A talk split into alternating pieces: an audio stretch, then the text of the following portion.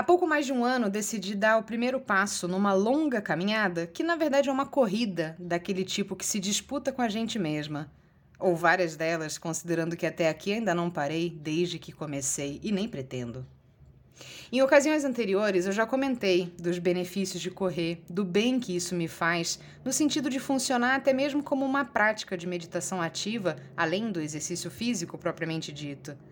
Quando eu tô lá fora, concentrada em dar um passo depois do outro sem cair, numa velocidade cada vez mais rápida, focada na minha respiração e no meu arredor, fica simplesmente impossível pensar qualquer besteira que seja.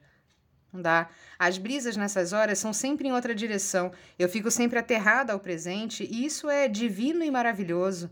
Me faz sentir leve, livre. É bom demais, nossa. Se eu soubesse o tanto, teria começado antes.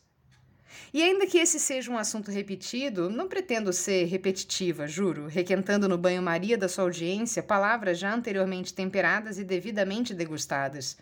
Mas é que amanhã eu vou correr a minha primeira meia maratona e seria um pouco absurdo deixar um acontecimento desse tipo passar batido. Não é todo dia que se perde o cabaço em eventos desse porte e eu tô muito animada, como você pode imaginar.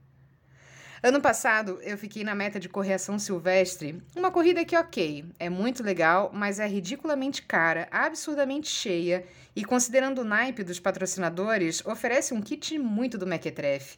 E não vou nem mencionar o rolê que é para retirar esse kit lá na Casa do Chapéu, no Sambódromo, às margens da Marginal Tietê, um lugar que, além de ser super fora de mão, tem um estacionamento que custa uma fortuna e chegar de transporte público é impossível. Os kits de corrida são o Kinder Ovo dos corredores de rua, dos atletas não profissionais como eu. Porque assim como os patrocinadores de cada prova variam, os brindes entregues nas sacolinhas que trazem a camiseta e o número de peito também se diversificam. Aí ganha-se de tudo que você possa imaginar. Eu já ganhei, por exemplo, escova de dente, cola bastão, esponja de cozinha, legumes congelados, esse num pós-prova, além de barrinhas e energéticos de todos os tipos. Considerando que a inscrição da São Silvestre é cara e é uma corrida patrocinada e divulgada pela Globo, eu achei que no kit viria, sei lá, uma pepita de ouro.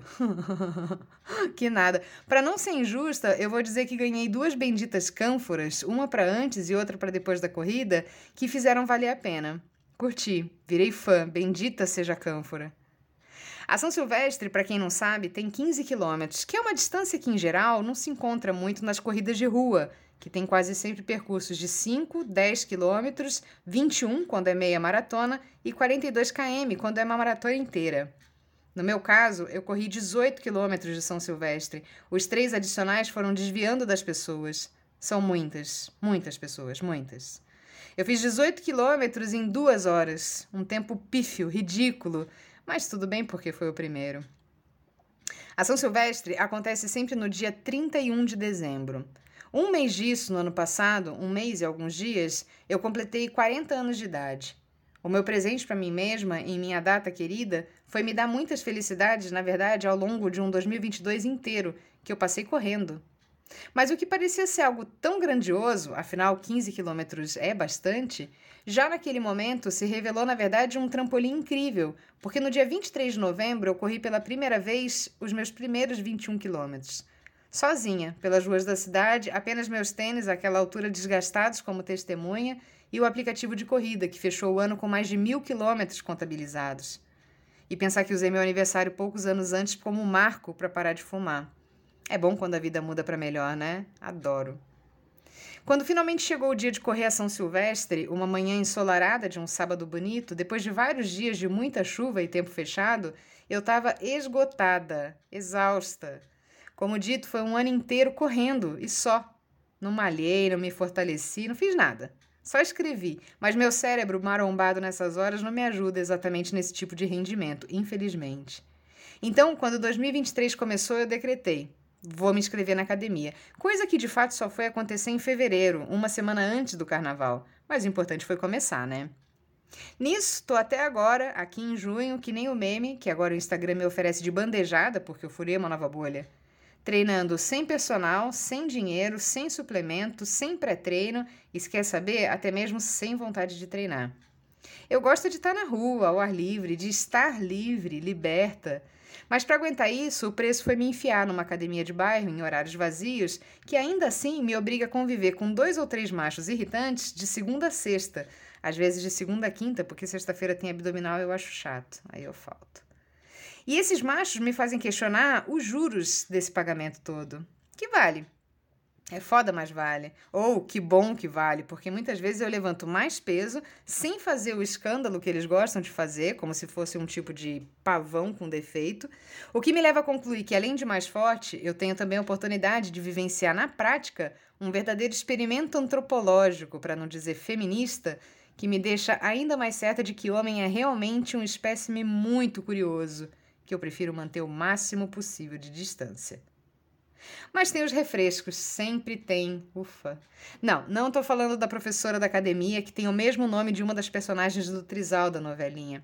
Inclusive, quando comentei que ela tinha o mesmo nome e sobrenome de uma das TPM, ela disse que ia me processar por plágio. Eu rebati dizendo, gata, se você for mesmo quem você diz ser, eu deixo você fazer comigo o que você quiser. ela é uma gracinha, mas super novinha, nasceu no ano que eu comecei a fumar. Ou seja, é quase um bebê, seria incesto, não seria? Seria, seria sim.